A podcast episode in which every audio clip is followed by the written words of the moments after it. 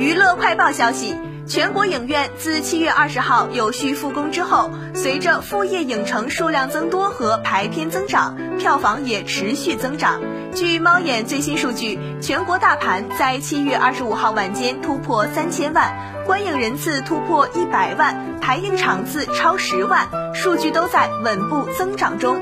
票房方面，小罗伯特·唐尼新片《多利特的奇幻冒险》票房领跑，范·迪塞尔新片《喋血战士》占据票房榜第二位，《误杀》《寻梦环游记》《疯狂动物城》等复映旧片随后。而在下周，我们还将迎来《刺猬索尼克》《抵达之谜》《妙先生》等多部新片。